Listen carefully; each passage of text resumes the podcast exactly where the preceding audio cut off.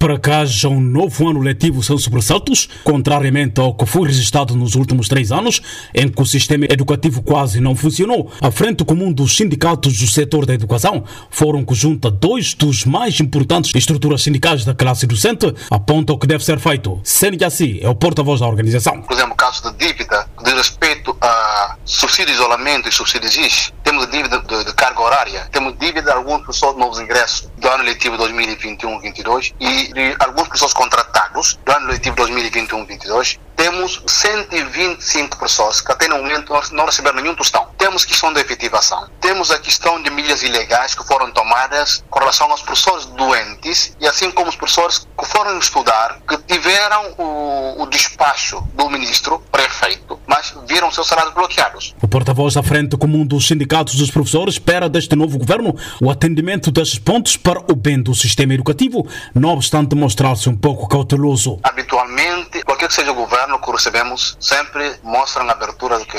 a nossa porta está aberta. Mas levando alguns meses, já as situações se complicam. Bom, temos a expectativa. O governo do país de Arranca bem sabe que ganhou a eleição, tendo em conta a má governação do governo cessante. Face às perspectivas do novo ano letivo, o ministro da Educação e do Ensino Superior, Brema Sanha, garante exclusivo à Voz América que o governo tem em mãos um plano de emergência para os próximos 30 dias. E esse plano de emergência de 30 dias é o plano que nos permite, neste momento, fazer com que o ano letivo seja um ano de êxito, um ano de sucesso. E para que isso aconteça, é necessário criar uma estratégia de desenvolvimento colaboração e trabalho conjunto com todas as estruturas do país. Muito em particular, os sindicatos, as organizações sociopolíticas, a comunidade, todos esses elementos devem participar no processo de preparação do letivo. Só assim é que podemos criar uma condição efetiva e eficaz para que realmente possamos ter um ano letivo de qualidade, sem sobressalto. Sobre o tal plano, que será aprovado brevemente pelo coletivo governamental, Prama Sanha afirma que todos os atores do setor educativo estiveram envolvidos na sua elaboração. Eh, os presidentes dos sindicatos discutirão connosco,